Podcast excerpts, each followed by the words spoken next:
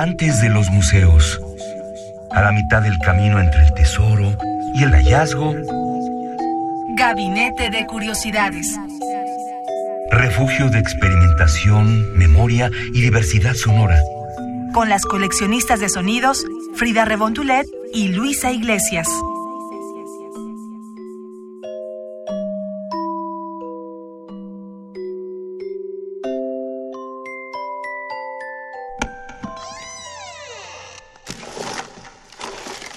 De archivo. Esta es tu gran ciudad. Y esta es su música. Música de la última década del segundo milenio. ¿Qué tal? Muy buenas tardes. Estamos en Gabinete de Curiosidades. Luis Iglesias, ya te extrañábamos. Ya estás aquí con nosotros. Ay, yo te extrañé más, queridísima Frida Rebontulet. Estamos muy contentas porque el día de hoy hacemos una retrospectiva. Vamos a regresar en el tiempo a esta Ciudad de México de los años 80. ¿Qué vamos a bailar? ¿Qué vamos a recordar que bailaba uno en los años 80 aquí en la Ciudad de México? Pues justamente esto que acabamos de escuchar es la entrada de Mateo Lafontaine diciendo yo soy la voz de década 2, que nos acerca un poco al EBM, que es el Electronic Body Music, eh, que empezaba en los años 80 en la Ciudad de México.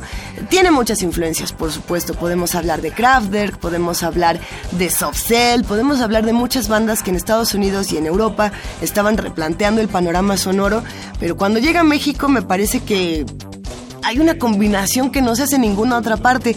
La primera banda que podemos recordar de Tecno Underground EBM de la Ciudad de México se llama Síntoma. Y esto que vamos a escuchar a continuación, Frida, se llama La novia de mi novia. Es una canción que aparece en 1983 y que algunos apuntan es la primera tecnocumbia de todos los tiempos. Vamos a ver de qué se trata.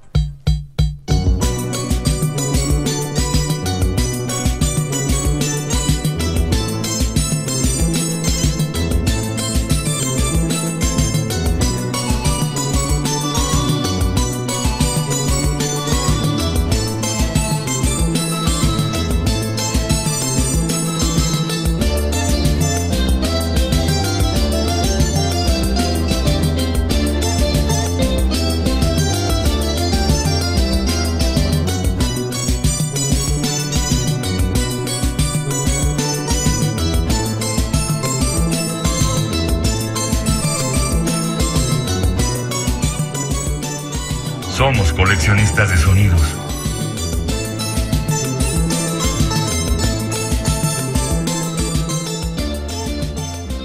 Luis, acabamos de escuchar esta tecnocumbia que mencionas, dicen, es la primera en su género aquí en América Latina. Sin duda esta corriente que llegó a México del tecno es muy particular y que se extendió a toda América Latina. Digo, a mí los que ya me, los que yo recuerdo más, porque yo nací por el 89 Ajá. y en los 90 todavía tenía un poco de, de este tecno de los 80, pero era más como el tacha, tacha, tacha, tacha. Es que ahí justamente ya nos vamos Pero a era la más década. popero. Eh, Es que es la década de los 90 cuando el tecno deja de ser EBM y se vuelve tecno pop para algunas personas. Los que nos escuchan, los coleccionistas de sonidos que nos están escuchando, cuéntenos eh, qué, qué canciones escuchaban, si les tocó esta década o cuáles les tocaron más adelante, qué géneros del tecno son los que ahora eh, les gustan, si es que les gustan y si es que no, ¿por qué no? Eh, creo que más allá de, del género mismo, algo que tenía muy peculiar esta década era que era una década de personajes, Frida. Eh, podemos pensar en el rock, digamos, experimental de, de los años 80 y pensamos en bandas como Decibel o en bandas punk, como el caso de Size con, con Illy Keller. Estos personajes emblemáticos tanto de la Ciudad de México como de su música. Alex Eisenring era uno de los pioneros, digamos, de Síntoma. Pero, ¿qué se puede decir? Eh, si bien Síntoma es una de estas bandas que causaba mucha controversia y que todo el mundo decía, ¿qué es esto que estamos escuchando? Eh, de pronto llega otra banda que se llama Casino Shanghai. Más o menos están al mismo tiempo, es también de la década de los 80, un par de años después, en el 85, justamente en esta temporada de temblores, Casino Shanghai nos muestra una, una pieza que vamos a escuchar a continuación y de la que vamos a hablar llamada Nada más y nada menos que Cuerpos Huecos. Ahí les va.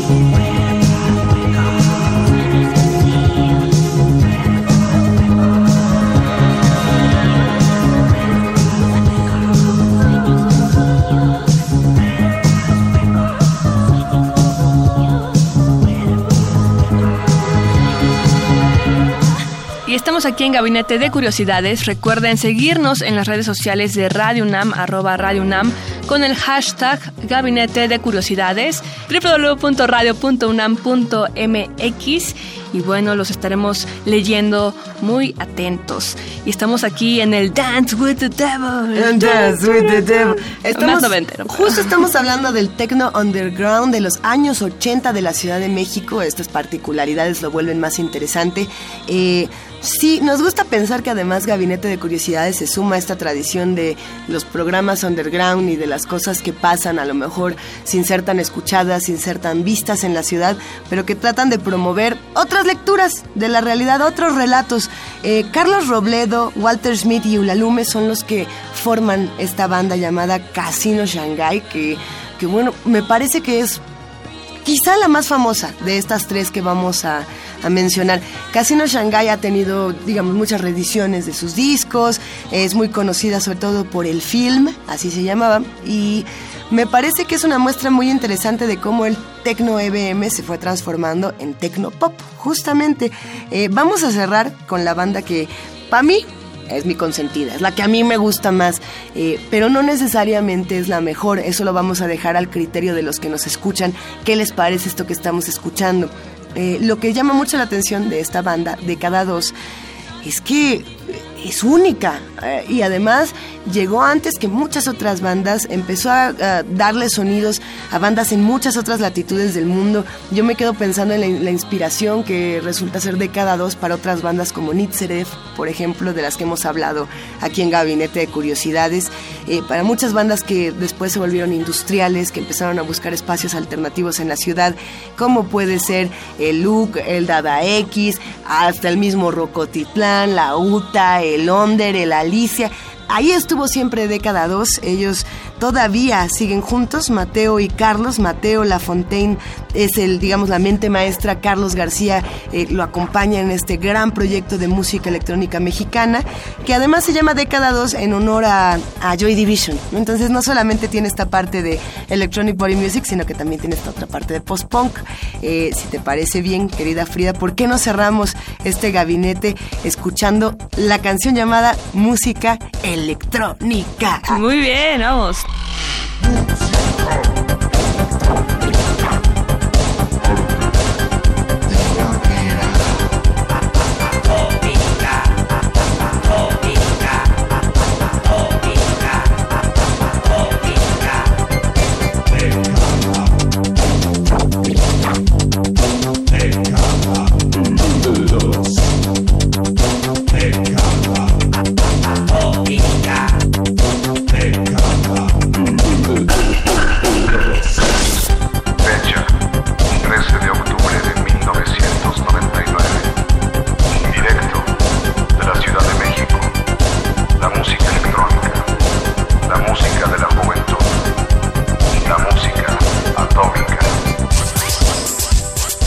Gabinete de Curiosidades.